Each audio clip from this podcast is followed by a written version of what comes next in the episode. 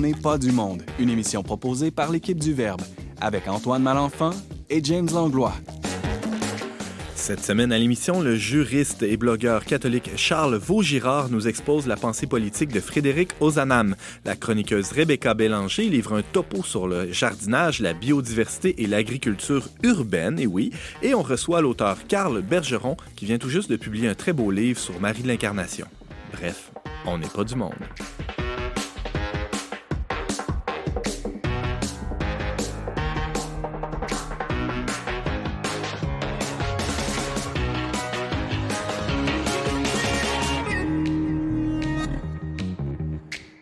Bonjour à tous, bienvenue à votre magazine culturel catholique. Ici Antoine Malenfant en compagnie de James Langlois, impayable co-animateur. Bonjour James. C'est pas insolite? Non, impayable aujourd'hui, euh, ça, veut dire, euh, ça peut vouloir qu'on dire... Qu'on peut pas l'acheter. Qu'on peut pas l'acheter, mais ou qu'on peut pas le payer. C'est selon. Qu'est-ce que tu choisis? ouais, les deux. non, euh, moi j'ai choisi ça parce que t'as pas de prix, y a pas, t'as, une immense valeur à mes yeux et je suis très reconnaissant de pouvoir faire ce travail avec toi. Comment vas-tu? Merci, c'est gentil. Ben, sais-tu, il y a d'autres choses qui est impayable, c'est la, nouvelle infolette du Verbe. Hein. je vais en reparler, même si Simon en a parlé en fin d'émission la semaine passée. Mais euh, voilà, euh, vous savez, l'infolette, c'est un moyen vraiment pour rester euh, connecté à tout ce, que, tout ce qui se fait au Verbe, même savoir un peu plus ce qui se passe dans nos bureaux. et l'infolette qu'on a depuis plusieurs années, mais ben là, on a, on a, une nouvelle mouture. Donc, c'est l'occasion, si jamais vous n'y êtes pas abonné, de vous inscrire. Vous allez sur le trait barre oblique infolettre. Vous avez des nouvelles de tout ce qu'on publie sur notre site web, des chroniques radio de la semaine. Euh, vous avez également nos coups de cœur médiatiques, euh, d'autres choses qu'on fait sur nos réseaux sociaux. Bref, c'est un, un autre média en soi. donc, euh, vous, allez, vous avez des heures et des heures de plaisir. donc, non, sachez qu'on ne vous achale pas avec ça. C'est juste un envoi par semaine. Un envoi par semaine, le mercredi matin. ouais. Puis, donc, c'est une belle manière. Si vous êtes fan de l'émission de radio, vous avez manqué, vous ne savez pas quels sont les sujets cette semaine, ben, de savoir à qui c'est discuté de telle affaire. On vous met les liens aussi pour accéder au balado, etc., etc. Merci, James.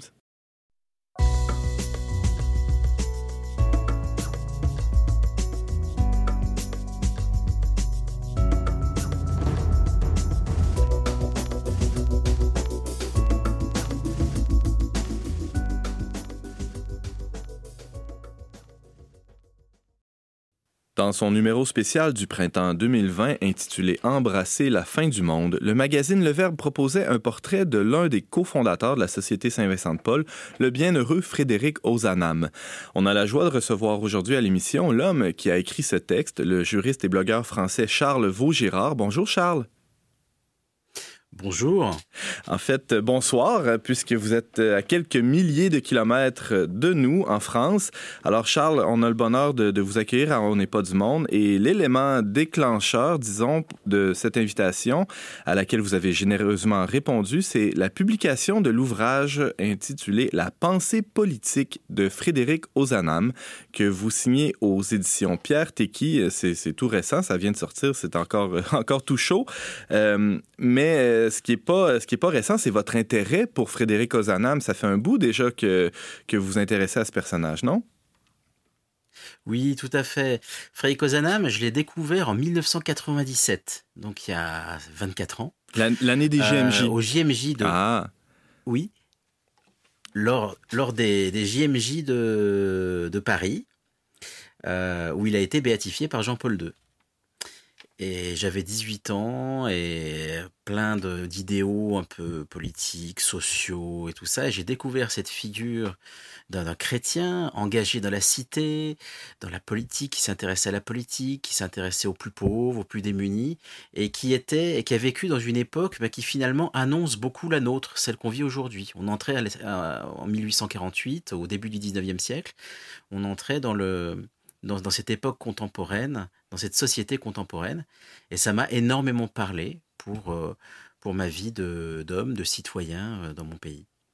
À, un point tel que vous euh, vous êtes mis à, étudier, à, fouiller un peu sur, sur la vie de, de ce bienheureux. Dites-nous, Charles, Frédéric Ozanam, à, quoi ressemble sa vie? D'abord, on, a évoqué un peu le contexte du 19e siècle, on y reviendra certainement, mais il, il, est issu de quel milieu? ça ressemble à quoi son, son parcours? Ozanam, il vient d'une famille relativement aisée. J'insiste sur le relativement. C'est pas des gens très très riches, mais c'est quand même la, on va dire la petite bourgeoisie euh, d'autrefois où, les gens faisaient des études, où ils avaient un, minimum de, confort, et ce qui fait qu'il y avait beaucoup de juristes dans sa famille et, aussi des médecins. Surtout son père en fait, qui a été médecin euh, sur le tard. Et, donc lui, ça lui a permis de faire des études. Il a étudié le droit parce que son père voulait qu'il étudie le droit comme euh, dans cette tradition familiale où il y avait un certain nombre de juristes. Et donc il a, il a fait ces études-là et il se trouve que c'était un garçon euh, extrêmement doué pour les études, on peut même dire surdoué, hein, on, peut le dire, mhm. et euh, qui a été extrêmement, extrêmement brillant dans ses études de droit. Et ensuite, il a fait des études de lettres aussi. Donc il avait le double cursus. Et il a, il a enseigné, je crois, à la fois l'une et l'autre euh, de, de, ces disciplines, non? Exactement, exactement. En fait, à la sortie de ses études de droit, euh, il se destinait à la profession d'avocat. Enfin, il se destinait, son père lui avait destiné à la, profession d'avocat, mais il a plaidé très peu de temps parce que ce métier ne lui convenait pas, ne lui plaisait pas. c'est comme ça. Et donc, il, il s'est trouvé une, plutôt une vocation dans l'enseignement. Donc, il a d'abord enseigné le droit pendant une période assez courte, hein, qui, qui a duré un peu plus d'un an. Il y a un cours de droit commercial qui est excellent, qui est, que j'ai étudié, qu'on peut lire. Et, euh, et, ensuite, il a, il a fait le il a réussi le concours euh, d'agrégé des facultés. Donc un des premiers en France, l'agrégation euh, remonte à cette époque-là, ce grand concours pour enseigner à l'université. Et donc il a fait son concours d'agrégé des facultés en lettres, parce qu'il avait réussi à côté, euh, il avait fait des études de, lettres où il avait eu un doctorat en lettres. Et ça lui a ouvert les portes de la Sorbonne. C'est-à-dire que c'est là où il a pu enfin euh, devenir professeur, d'abord suppléant très peu de temps et ensuite titulaire à la Sorbonne et faire euh, cette belle carrière universitaire qu'il a eue, où il a notamment été un, en, enseignant la littérature étrangère, euh, eh bien, il est devenu en quelque sorte un, spécialiste du Moyen Âge. Il est vraiment devenu un historien du Moyen Âge. Assez précurseur d'ailleurs. Mhm. Il a eu euh, une, une, brillante carrière de, de professeur, euh, ce Frédéric Ozanam, et euh, tout ça s'est déroulé au cœur d'un siècle fort mouvementé, le, le 19e siècle français, en fait la première moitié du 19e siècle, qu'on appelle aussi le siècle des, des révolutions. En, en, une minute, Charles, tu peux nous décrire, pour nous, là, pauvres Québécois, qui sommes un peu incultes, de, de, de, quoi il s'agit, pourquoi on, on qualifie ce siècle-là d'aussi tourmenté? Eh bien, parce qu'en fait, dans la suite euh, de la Révolution française de 1789, tout a été euh, bouleversé et la France a connu des, convulsions révolutionnaires à plusieurs reprises au 19e siècle. Ça a été le cas euh, en 1830, où la restauration des anciens rois a été, les, rois ont été renversés, le roi Charles X a été renversé pour un autre régime qui était une monarchie euh, euh, plus libérale avec une autre dynastie, enfin une autre branche de la dynastie qui était qui n'était pas légitime d'ailleurs, qui était cadette, euh, en 1830. Donc 18 ans plus tard, 1848, là encore une nouvelle révolution qui renverse cette cette monarchie qu'il y avait pour mettre cette fois-ci la République. Hmm. Et République qui a duré que 4 ans parce qu'au bout de quatre ans, le, premier président de la République de l'histoire de France, Louis-Napoléon Bonaparte, eh ben, a fait un coup d'État pour euh, se faire couronner empereur, comme son oncle Napoléon Ier, qui, était, euh, qui avait été empereur 40 ans avant. Hmm. Donc euh, voilà, et lui-même, il a fini... c'est une, une, guerre qui a mis un terme au règne de Napoléon III en 1870 mais une guerre qui a déclenché aussi des, des mouvements révolutionnaires et un changement de régime. la République est revenue cette fois-ci pour rester jusqu'à nos jours. Ah oui. là, ça s'est stabilisé. Et, euh, et, toute cette histoire de la France, elle est intimement imbriquée à, à l'histoire personnelle. En tout cas, les deux, les deux sont interdépendants. L'histoire personnelle ou l'histoire de la pensée politique de Frédéric Ozanam, et c'est ce qu'on peut voir euh, d'ailleurs dans, dans ce, ce, livre que vous signez, Charles Vaugirard, La pensée politique de Frédéric Ozanam, une vision pour notre temps. Et dans ce livre-là, on peut voir qu'à partir de 48, et peut-être un peu aussi avant, mais spécialement à partir de cette révolution de 48, ça devient de plus en plus clair, en tout cas dans les écrits d'Ozanam, de, que pour lui, les idéaux de liberté, d'égalité, de fraternité, c'est rien de moins que les, fruits politiques de l'Évangile. Euh, alors, Charles Vaugirard, euh, Ozanam, comment il, en est venu à affirmer euh, ça avec autant d'assurance? Bah, il a eu tout un itinéraire politique, c'est-à-dire que déjà il a vu que les royalistes de l'époque euh, qui euh, finalement euh, combattaient en quelque sorte les libertés modernes, Mm. les, les- le, le nouveau, les nouvelles idées de liberté, d'égalité et de fraternité. Euh, pourquoi?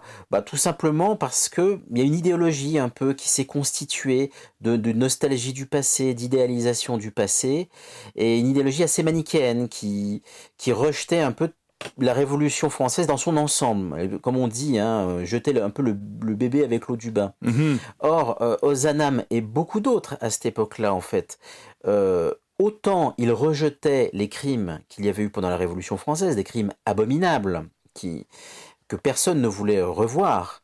Euh, et, euh, mais il disait, mais il y avait aussi les droits de l'homme, il y avait aussi les libertés, l'égalité, il y avait aussi ces idées-là qui pouvaient être bonnes, et il fallait essayer d'appliquer ces idées sans euh, les, les dérives totalitaires et criminelles qu'il y avait eu en 93, par exemple. Mm.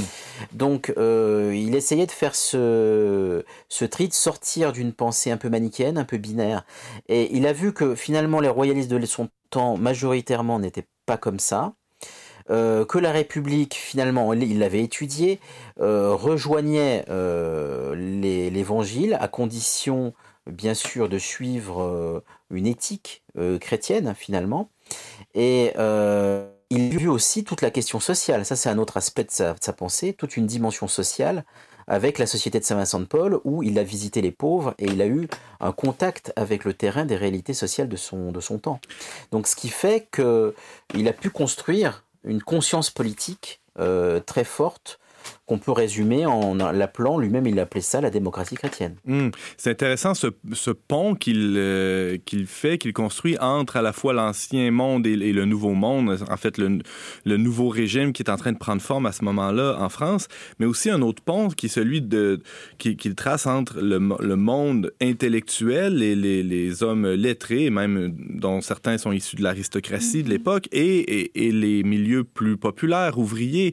Euh, comment euh, comment c'est arrivé dans sa vie ça, ce- cette euh, euh, ce désir d'engagement-là auprès des plus démunis?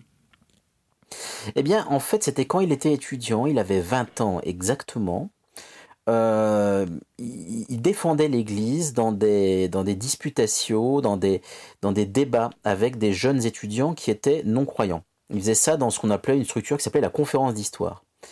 Et un jour, euh, un, un jeune étudiant socialiste, Saint-Simonien exactement, bon ça c'est un détail, mais socialiste, lui disait, mais écoutez, vous, vous défendez euh, l'Église dans ce qu'elle a fait dans le passé, dans son histoire, euh, pour ce qu'elle a fait auprès des pauvres, auprès de tout ça.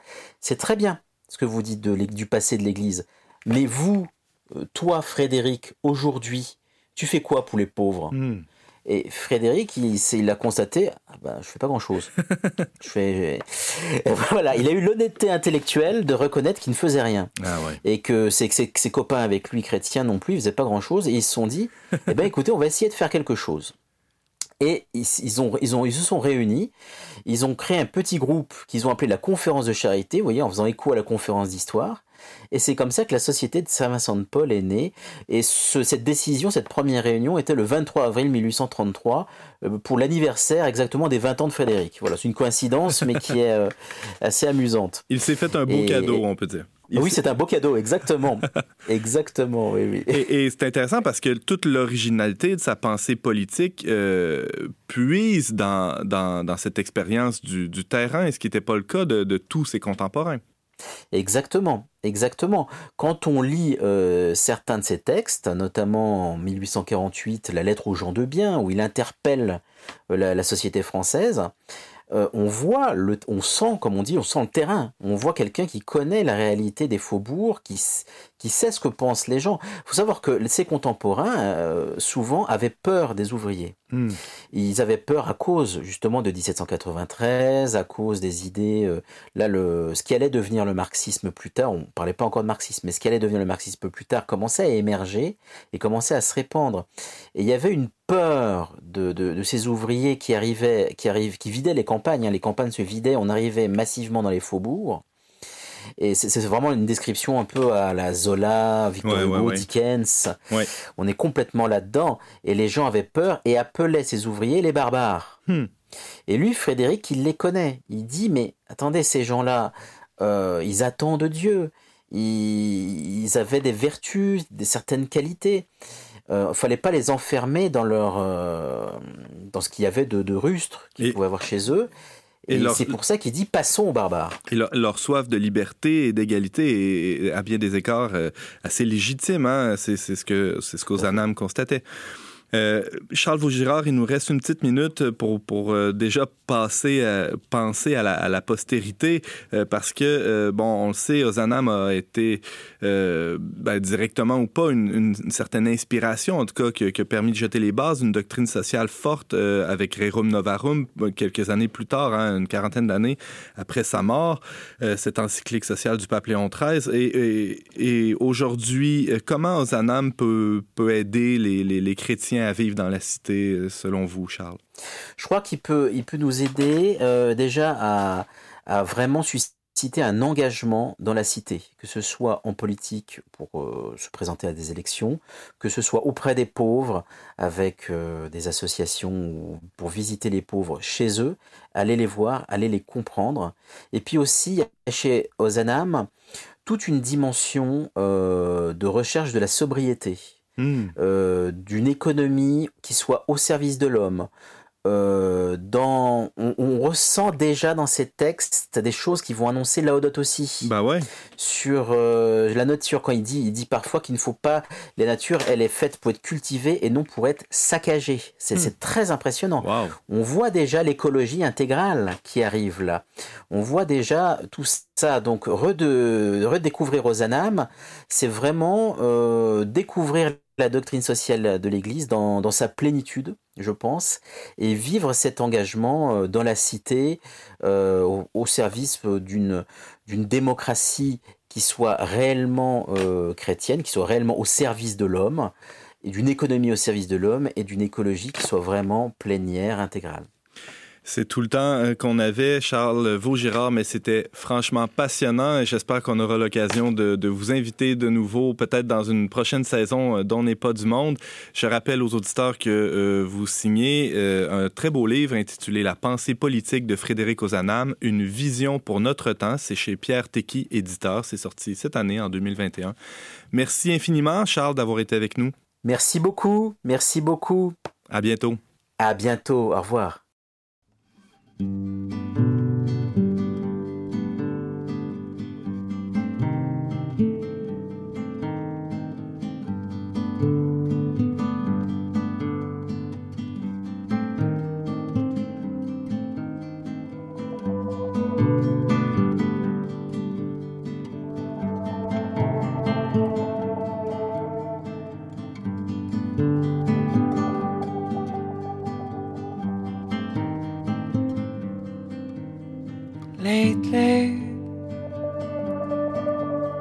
I've been alone,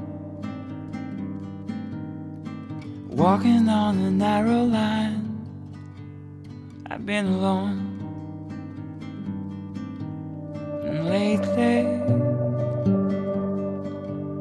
I've been thinking too much and not enough about what is I'm lost, lost at sea, looking for.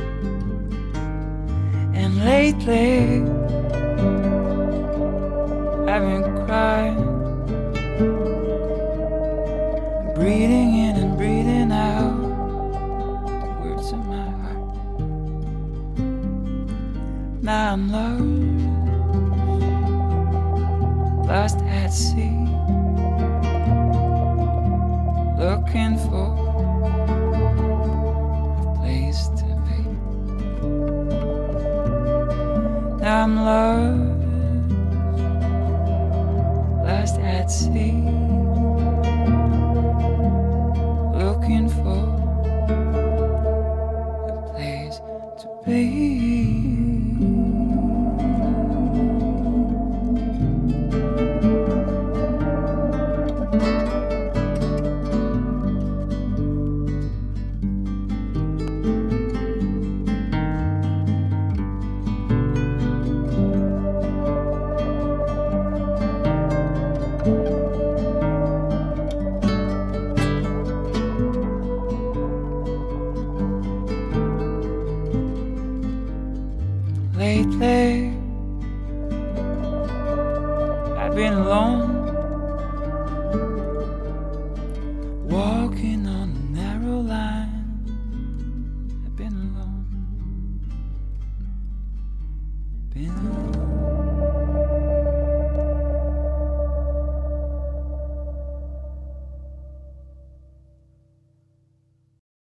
êtes avec Antoine Malenfant à la barre d'On n'est pas du monde. On vient d'entendre James Forrester avec la pièce Lately.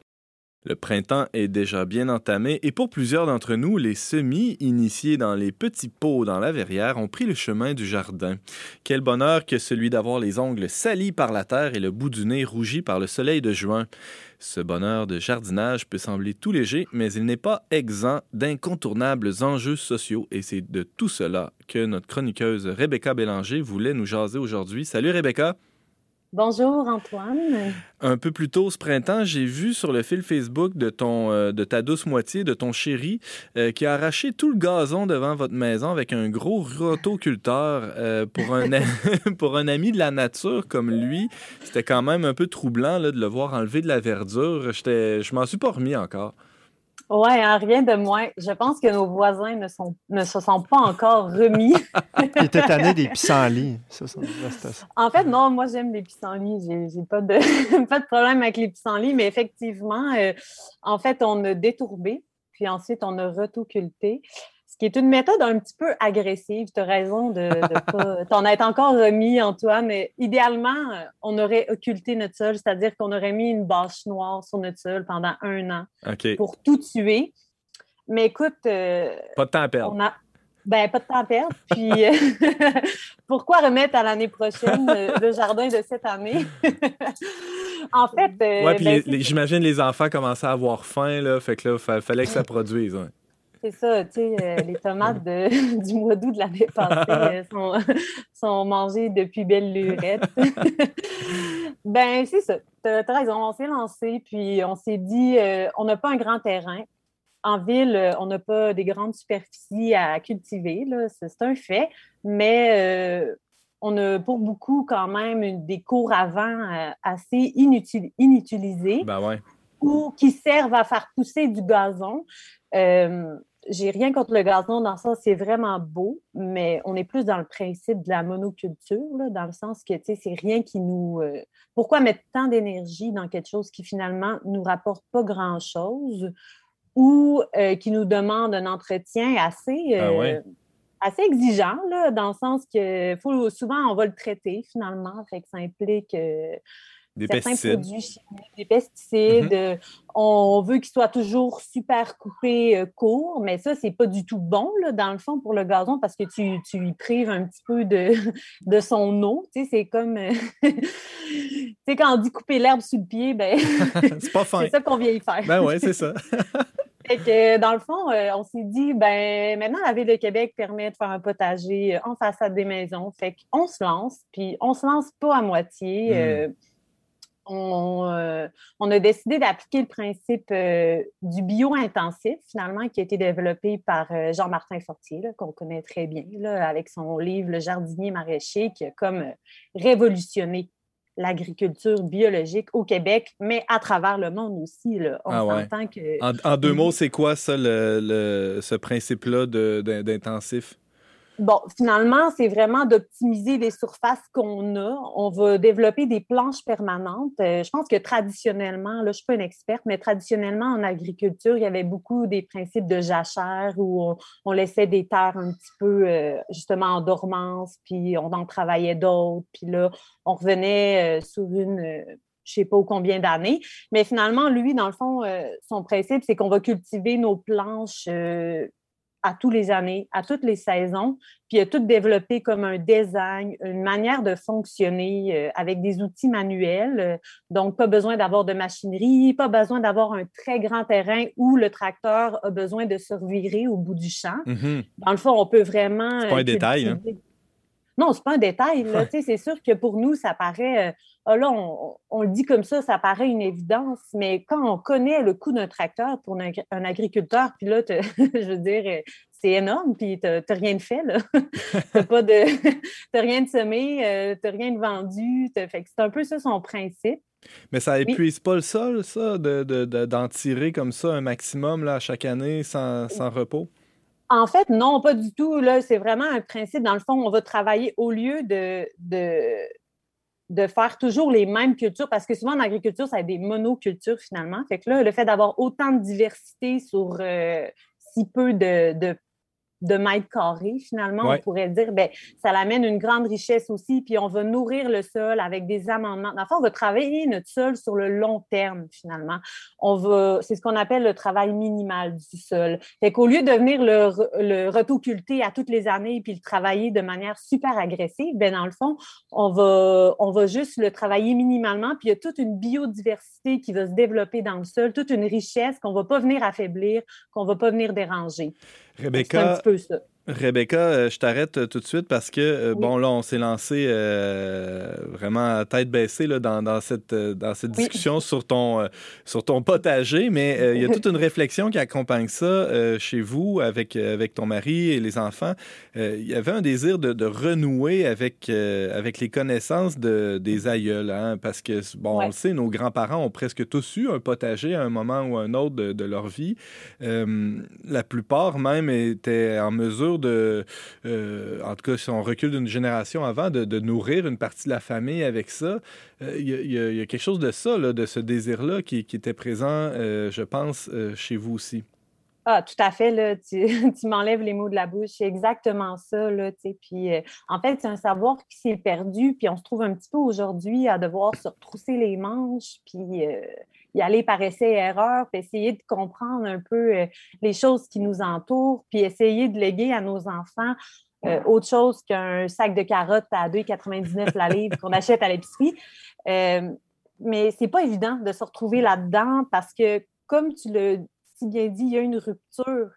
Mais moi, je sais pas, je sais pas pour toi, je sais pas pour, euh, pour les gens qui t'entourent, mais quand je regarde autour de moi, euh, c'est pas rare que ça crée beaucoup d'émoi, euh, le potager. C'est comme si ça coule dans nos veines. C'est comme si, euh, je sais pas, euh, tu sais, c'est c'est pas long que dès qu'on a les mains dedans, voyons, on en redemande, puis ça nous appelle. Je pense que ça fait partie de notre, de notre nature. Puis, on est co-créateur, mais c'est vraiment un acte de co-création. Mhm. Puis c'est un acte aussi d'humilité parce que, dans le fond, quand tu jardines, tu fais face à tellement euh, de choses que tu ne contrôles pas.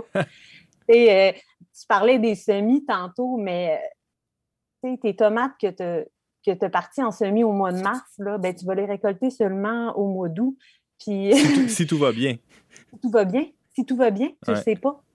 Fait que c'est, c'est désarmant, mais en même temps, c'est excitant. Fait que de transmettre ça à nos enfants, de peut-être les outiller un petit peu plus pour le futur, qu'ils sachent ces choses-là un peu d'avance Mhm. aussi, comme, comme nos grands-parents savaient, comme nos grands-mères se nourrissaient euh, de, de leur potager. On prétend pas, là, nous autres, qu'on va être autosuffisants puis qu'on n'ira plus jamais à l'épicerie. C'est pas ça du tout, mais c'est peut-être un petit peu de, de remettre les choses en perspective puis de remettre l'alimentation euh, à la bonne place. Au cœur, au cœur de la vie. C'est ce qui nous nourrit finalement. Mhm. C'est pas, euh, c'est pas banal. C'est quelque chose, en C'est fait. c'est un choisir. C'est choisir d'être dépendant, euh, d'être davantage dépendant des, des éléments, de la nature, de, euh, du temps qu'il fait, que d'être dépendant de l'évolution des prix sur le marché. C'est ça? Exactement. On nous présente beaucoup, on nous présente beaucoup, euh, la nourriture euh, par les prix. C'est quand même curieux finalement parce ah. que dans le fond, euh, la, la première chose qu'on va se demander, c'est qu'est-ce que ça coûte? Bon, c'est toute notre société là, qui Le jambon ça. en spécial cette semaine, Rebecca? ça. Ouais. Mais finalement, tu parlais des saisons, mais il y a quelque chose de beau là-dedans aussi. Il y a quelques semaines, j'ai été cueillir des têtes de violon avec mes enfants. Mais moi, j'ai appris ça d'un d'un monsieur qui était comme un grand-père pour moi, qui amenait ma mère à cet endroit-là, puis ma mère m'a amené à cet endroit-là pour les cueillir. Fait que tout ça, ça, ça s'achète pas. Il n'y a pas de Mhm. prix pour ça. Mhm. Mais mon mari, il me disait, mais voyons, t'es sûr que ça se mange? Mais tu sais, je disais, ben, je veux dire, ça fait des décennies que qu'on va là, puis qu'on en cueille, puis qu'on en mange. Fait que oui, je suis sûre, mais si tu veux que je que j'aille une fiche technique, tu sais, claire, qui te prouve, ben, je peux pas. Ouais. C'est un savoir, c'est un savoir qui m'a été transmis. Fait que c'est un petit peu ça. James? Oui, tantôt, Rebecca, tu parlais du, gazon en introduction, comme quoi on, on peut investir beaucoup de temps pour prendre soin de son gazon. Mais concrètement, pour vous, ça vous demande quoi comme investissement de temps et d'énergie faire un potager comme ça? Ben, c'est pas euh, immense, mais d'une certaine dimension sur votre terrain. Ben, je dirais que là, pour moi, je me suis plongée un petit peu à fond là-dedans là, depuis le mois de février. Mais tu sais, je suis une formation, mais tu sais, je peux pas dire que je fais ça euh, à toutes les semaines ou dès que j'ai un moment de libre. Tu sais, il y a des petits rushs, là. C'est un petit peu dur de donner un nombre d'heures par semaine, mais tu sais, une fois que, là, que tout va être implanté au jardin, c'est-à-dire que tout va être planté en terre, ben moi, je pense que quelques heures par semaine, c'est pas plus que ça. Tu sais, on va en profiter, là, ça va être vraiment Mhm. en fait, il y a beaucoup aussi l'aspect de contemplation, d'observer qu'est-ce qui se voir venir un peu les choses, voir venir euh, les insectes euh, présents dans le potager. Tu sais, ça, ça, ça fait, euh, ça éveille tellement de choses en dormance chez nous. Ça éveille tellement de choses qu'on n'est plus habitué de faire. Tu sais, sortir dans le potager, juste voir qu'est-ce qui se passe. Le potager, c'est finalement, on n'est pas des maraîchers, là, tu sais, ça reste quand même assez agréable, tu sais, quand même quelque chose de plaisant. Euh, Rebecca Bélanger, tu nous parles de, de votre jardin, mais aussi de, de- des enjeux ou des, des sentiments aussi que ça, ça éveille euh, chez, chez le, le Canadien français en nous. Euh, Dis-moi, tu parlais de biodiversité un peu plus tôt. Comment, comment ça se peut ou comment ça se fait que, qu'on puisse vivre de la biodiversité en ville? Explique-moi ça.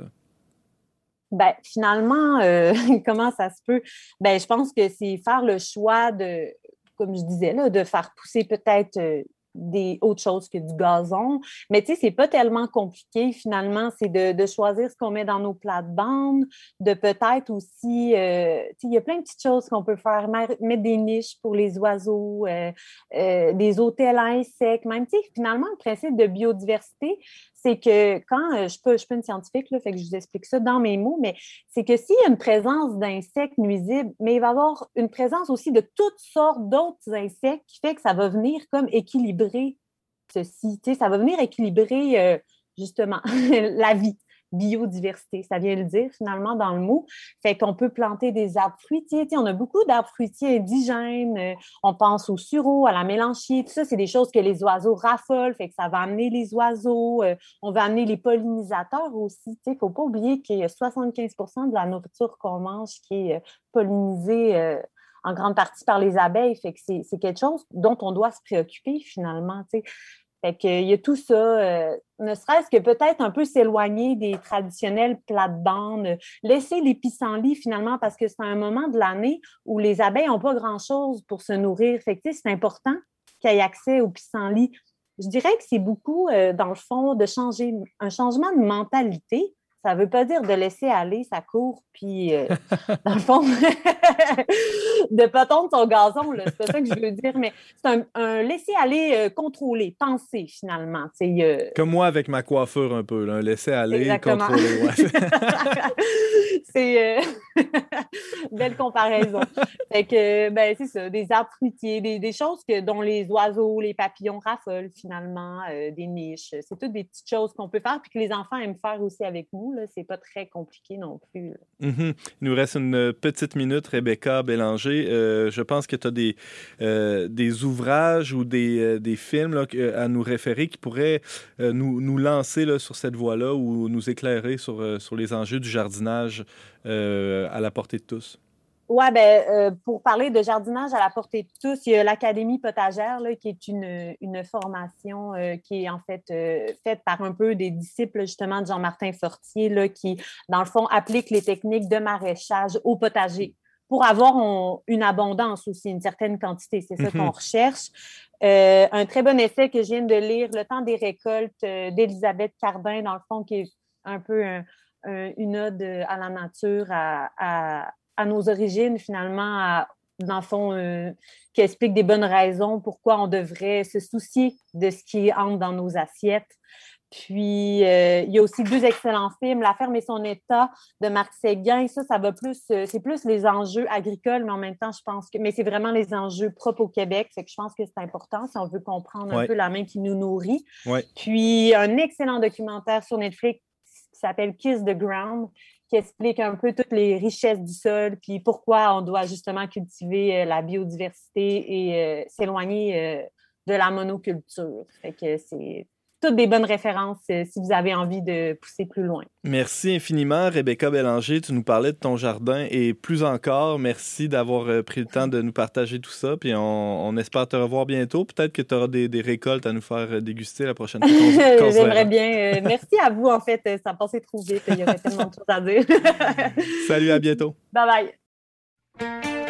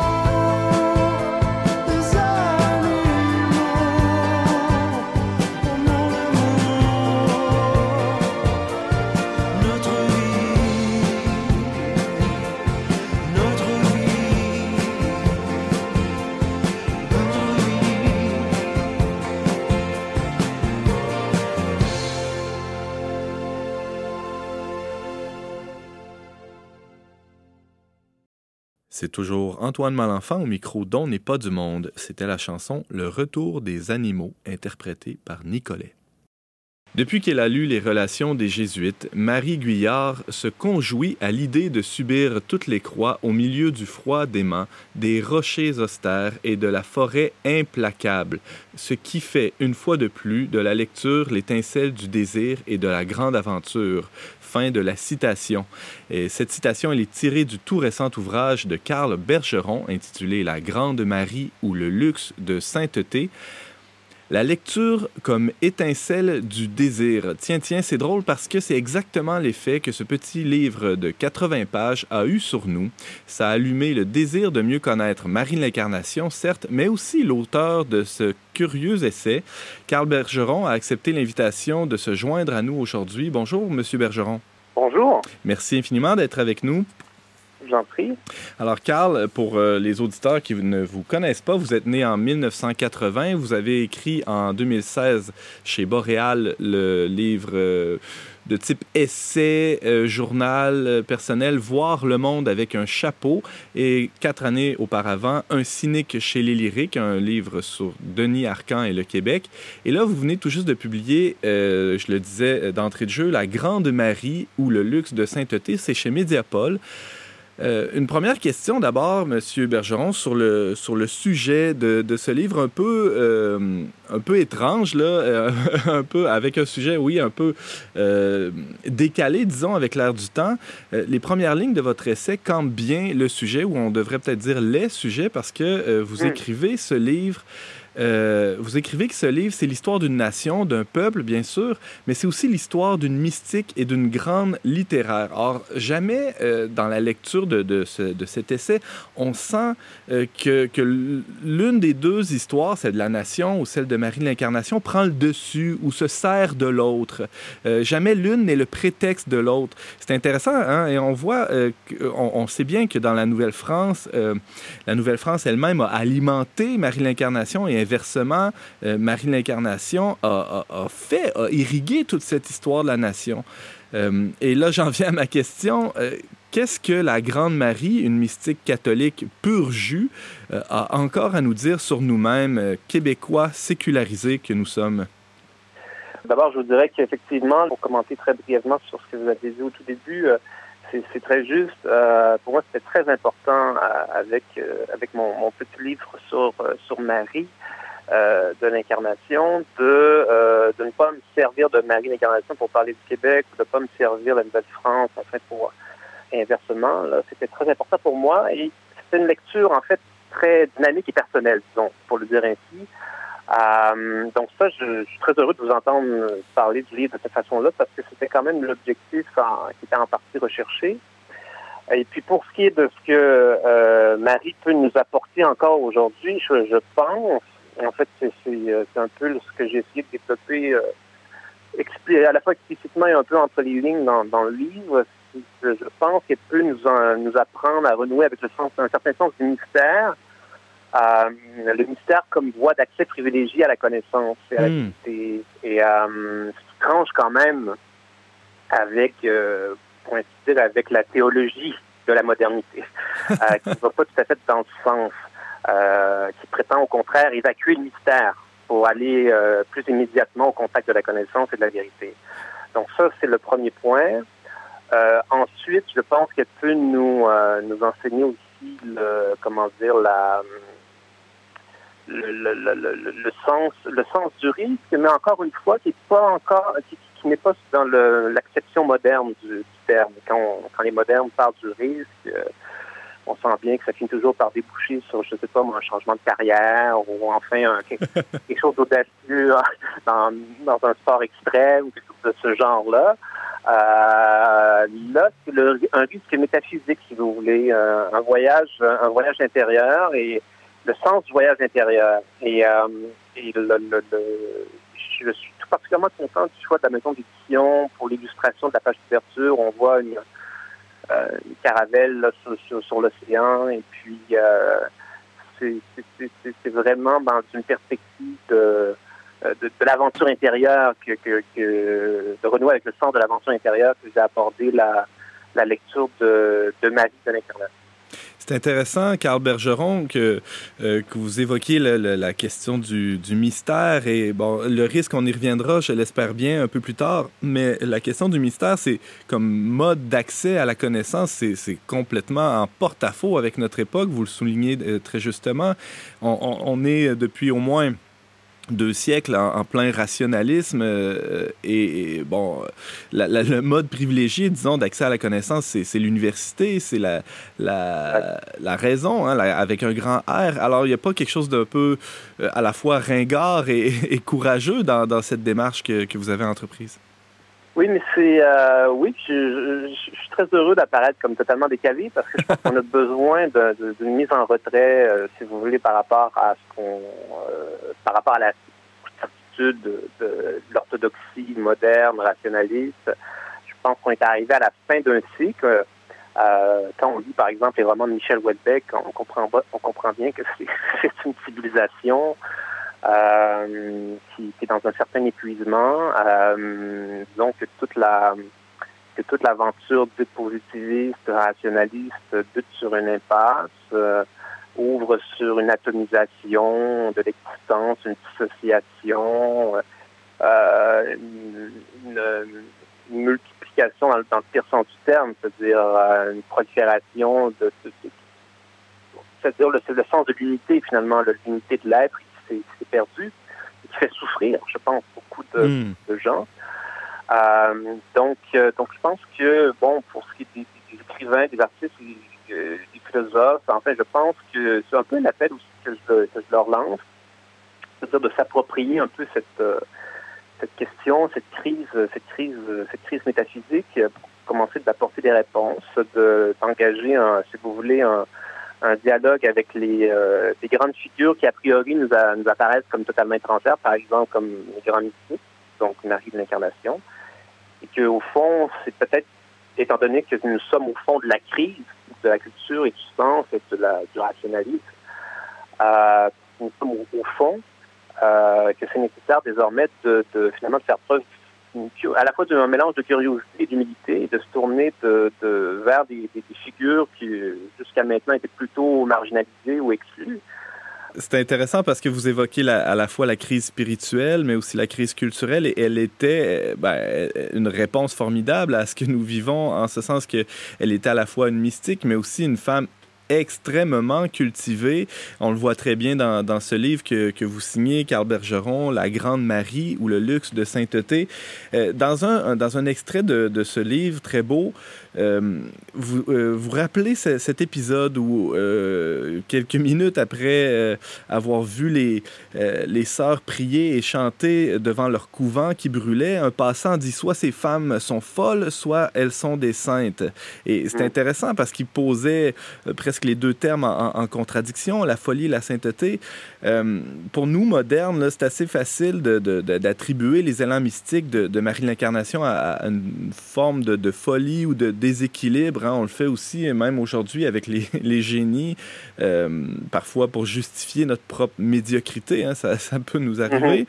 Mais euh, alors, comment, euh, comment on peut lire Marie de l'Incarnation aujourd'hui sans verser dans, dans une lecture an- anachronique, sans lui plaquer finalement des, des catégories qui sont désuètes? Oui, ça, c'est vraiment la première difficulté, parce que la tentation est grande hein, de, de projeter euh, euh, nos propres euh, nos propres préjugés sur, sur- sur- sur une figure comme Marie, d'Incarnation- Marie de l'Incarnation, pardon, donc, et de de, de, ben, de, de- de pas résister à la tentation de lui imputer euh, toutes sortes de pathologies. euh, euh, ça, c'est le réflexe que je trouve euh, condamnable des modernes, de toujours présupposer qu'une sorte de refoulé sexuel, si vous voulez, Hmm. à la source, une sorte de freudisme euh, maniaque là, qui voit, qui voit de la sexualité partout, la se- sexualité mal canalisée. euh, à chaque fois qu'il y, a y quelque chose de, de- comme une aventure mystique, ils n'arrivent pas à métaboliser ça. hein, ils n'arrivent pas à symboliser ça. Donc ils disent voilà, ça c'est du sexuel. Euh, euh, refoulé. Donc ça, c'est sûr que c'est une, c'est une tentation pour, pour l'intelligence, euh, un esprit moderne. Donc moi, j'ai évidemment, donc je critique euh, cette, cette pente, euh, si vous voulez, euh, euh, dans mon livre et euh, je tente pour ma part de, de, de, faire un peu, euh, d'aborder la chose différemment et euh, de, de, de résister à, ce penchant et d'essayer de voir, et là c'est là que c'est intéressant parce que là, ce que vous, ce que vous dites, ça, m'intéresse beaucoup sur euh, la, la, la, une certaine promiscuité entre le- la sainteté et le, et le génie, parce que le, génie poétique, euh, mu- musical, ou ça, enfin des, grands génies, euh, génies de l'art, on sent bien que euh, plus on plus on, avance dans l'aventure de, vous voulez, la, grande désacralisation hein, qui vient avec la, modernité, avec ce, rationalisme des constructeurs, finalement, qui, euh, profane tout parce qu'il prétend tout expliquer à partir de, de certaines prémices. Et puis de prémices donc qui, supposent qu'il n'y a pas de mystère, en fait. Euh, on nous présente ça comme des génies, mais vous voyez, c'est pas vraiment des génies, c'était des gens qui étaient... euh, euh, tel peintre était en fait un, misogyne. Enfin, il y, a, des condamnations morales, si vous voulez, pour les mœurs de chaque artiste ou de chaque génie et qui vient désacraliser, si vous voulez, ou minimiser euh, la, la, la, l'apport proprement génial et artistique euh, qui se ma- manifeste à travers leurs œuvres. Donc, je pense que la désacralisation, autrement dit, du, du génie, euh, et qu'on a très, très forte euh, aujourd'hui dans non seulement à l'université, mais dans les médias, on sent bien que c'est, une tendance qui est forte et qui n'est pas prête de s'arrêter. C'est qu'on revisite le patrimoine, puis on, on a un accent très, très lourd sur... euh, On emprunte un ton euh, plutôt dénigrant envers les grandes figures euh, du, de- de- du patrimoine artistique de, de, de On tend à les diminuer, à les désacraliser. Et ça, je pense que c'est la, suite de la, première désacralis- désacralisation, c'est-à-dire la désacralisation des saints aussi, des, des, des grands mystiques. Et d'une certaine manière, euh, maintenant que ce travail-là a été fait depuis un certain temps, maintenant c'est autour de ce qui pouvait rester de, de sacré, autrement dit, au cœur de la culture du passé. Euh, donc, il s'agit désormais de, de sacraliser aussi le, l'art et la littérature, Mm. et d'en faire quelque chose de totalement démocratique, de familier, de commun, euh, qui, ne, qui ne va plus humilier, si vous voulez, le- l'homme contemporain en lui rendant une image de l'humanité qui n'est plus capable de supporter euh, au milieu de son affairement, euh, son affairement d'aujourd'hui. Euh, il n'est plus capable de supporter cette comparaison. Hmm. Donc, d'une certaine manière, il y a besoin de, de rabaisser toutes ces grandes figures qui l'ont précédé, en particulier ces grandes figures qui, qui lui sont plus proches que celles des grands saints, c'est-à-dire les, les, les, les- grands génies de, de l'art et de la littérature. Il y a besoin aussi que ces figures-là soient rabaissées. Mais ça, moi, je me dis, est-ce que ça peut tenir indéfiniment, ça? Je, je ne pense pas. Je pense qu'il y a au cœur de l'âme euh, humaine une aspiration au grand, au noble, au beau, au juste, au vrai, et qu'on ne peut pas l'étouffer indéfiniment. Et ça, je pense que tout ou tard, euh, enfin, je- j'espère y contribuer à ma modeste échelle, par une étincelle, pour reprendre la, formule du début, euh, de, justement de, lancer de premières étincelles, si vous voulez, au milieu de ce sommeil, euh, faire en sorte que, que, que, que ce- ce- ce- cette grande et belle aspiration euh, puisse se, manifester à nouveau et s'exprimer euh, euh, sans, euh, entrave et pour, euh, exorciser cette, euh, mauvaise pente euh, euh, qui, qui relève euh, d'une certaine manière d'un euh, d'un mauvais infini. Hein. J'emprunte cette catégorie-là dans mon livre. Je parle d'un mauvais infini qui, pour moi, une transcendance inversée, hein, donc un nihilisme. Mhm. Euh, et face à ce nihilisme qui est de plus en plus revendicateur, de plus en plus destructeur aussi, euh, on n'en viendra pas à bout malheureusement avec les armes politiques habituelles, c'est-à-dire le libre examen, l'héritage des Lumières, etc., dont, dont par ailleurs je me réclame volontiers. Euh, les bienfaits de la modernité, tout ça, je, évidemment, je, je, je les fais miens, mais je pense simplement que devant ce, ce déchaînement, si vous voulez, euh, égalitaire ou pire sens du terme, hein, euh, ce déchaînement, euh, déchaînement nihiliste, cette rage euh, de tout, de tout désacraliser, de tout ramener à un niveau commun et familier, euh, il va falloir opposer quelque chose d'autre euh, qui relève d'une transcendance, une transcendance positive. Donc un bon infini finalement opposé au mauvais infini. Euh, et ça, pour ça, euh, il faut que justement les, les, les, les esprits d'aujourd'hui là, ceux- notamment ceux qui sont dans le domaine de la culture, de l'art, de la littérature, euh, qui commencent à, si vous voulez, à ouvrir cette, euh, ce, ce dialogue avec les grandes figures euh, de la transcendance, ou se commencer à s'intéresser à, à la, la tradition métaphysique religieuse, euh, commencer à, comme il est déjà arrivé à quelques reprises dans l'histoire, hein, c'est Ouais. la première fois qu'on qu'on se trouverait devant, devant un ressac anti-chrétien et que ça finalement ça finit par provoquer une, une réaction, une révolte à la fois esthétique et métaphysique hein, chez les chez les artistes. Donc c'est pour ça que en fait c'est plutôt en continuité avec le mon livre précédent, Voir le monde avec un chapeau, où j'ai essayé de développer une une sorte d'éthique de l'écrivain au mieux de la cité, mais avec une verticalité, mais sous le signe de l'aventure esthétique, hein, donc une sorte de aristocratique et tout ça, Mhm. une singularité de l'artiste euh, que j'étais prêt à défendre. Je sais que c'est pas du tout euh, populaire ou pas du tout même acceptable, si vous voulez, pour la culture québécoise, qui est très, très égalitaire, bon, très, très dé- euh, communautaire même, démocratique, bon, tout ce que vous voulez, mais c'est pas grave, ça me dérangeait pas que ce, justement que ce soit un porte-à-faux. Mais c'est le prolongement, c'est le prolongement, donc c'est une même insurrection, si vous voulez, euh, euh, esthétique et métaphysique, sauf que dans la Grande Marie, c'est le volet métaphysique qui est prominent, alors que dans Voir le monde avec un chapeau, c'était le volet esthétique. Mais même dans Voir le monde avec un chapeau, implicitement, il y avait quand même une quête métaphysique, mais qui n'était pas à la, mise à l'avant. Alors que cette fois-ci, c'est l'inverse. C'est la quête métaphysique qui est mise, euh, qui est mise à Mhm. l'avant. D'ailleurs, dans, dans ce livre, euh, Voir le monde avec un chapeau, vous abordiez le thème de la honte, alors qu'ici, avec la, la Grande Marie, c'est plutôt la grandeur qui trône, hein, voire même euh, dans, dans le sous-titre du livre, euh, on voit le- l'expression le luxe de sainteté. Euh, c'est quand même inusité comme expression, euh, car Bergeron, euh, quand on sait euh, euh, tout ce à quoi Marie euh, Guyard a renoncé pour venir au Canada, euh, euh, ce sera ma dernière question. Il nous reste à peine une petite minute. D'où vient cette expression et, comment retrouver le goût, le désir de se payer un tel luxe? Ben alors, luxe de sainteté, il faut dire que c'est l'expression en fait, je l'emprunte à quelqu'un, je l'emprunte à Jean Lemoine, l'auteur de Convergence, un, excellent recueil dans les années 50 et 60, où il abordait notamment la question religieuse.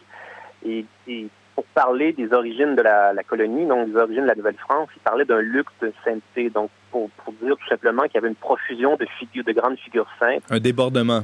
Un- Et voilà un débordement que lui, a posteriori, trouvait plutôt enfin séduisant et très étonnant. Et moi aussi, je, je- ça, ça, ça m'étonne parce que effectivement, les débuts euh, plutôt euh, difficiles de la colonie, colonie contrastaient avec cette profusion spirituelle, cette grande richesse spirituelle.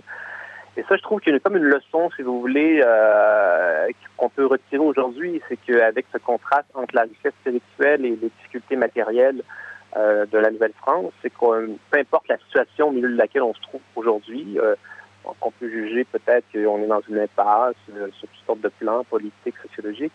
Il ne faut pas oublier qu'en définitive, la richesse spirituelle peut, euh, peut nous secourir d'une certaine manière. Elle peut, euh, elle peut être le facteur déterminant euh, pour, euh, pour les esprits, évidemment, hein, qui sont prêts pour l'aventure et, et, pour, et pour le risque. Mais euh, je pense que ça, ça en vaut le coup. En cas, j'ai essayé euh, modestement avec ce petit livre de, de si vous voulez, de d'ouvrir ce nouveau chapitre. En tout cas, en ce qui me concerne, c'est vraiment réussi. Ça, ça stimule ce, ce désir d'aventure et même d'aventure mystique. Carl Bergeron, euh, je rappelle que vous venez tout juste de, de publier chez Mediapol euh, un livre intitulé La Grande Marie ou le luxe de sainteté. La, la Marie en question, c'est Marie de l'Incarnation. Merci infiniment de nous avoir accordé ce- cet entretien, Monsieur Bergeron. Merci à vous. Merci beaucoup pour l'invitation. À très bientôt, j'espère. À bientôt.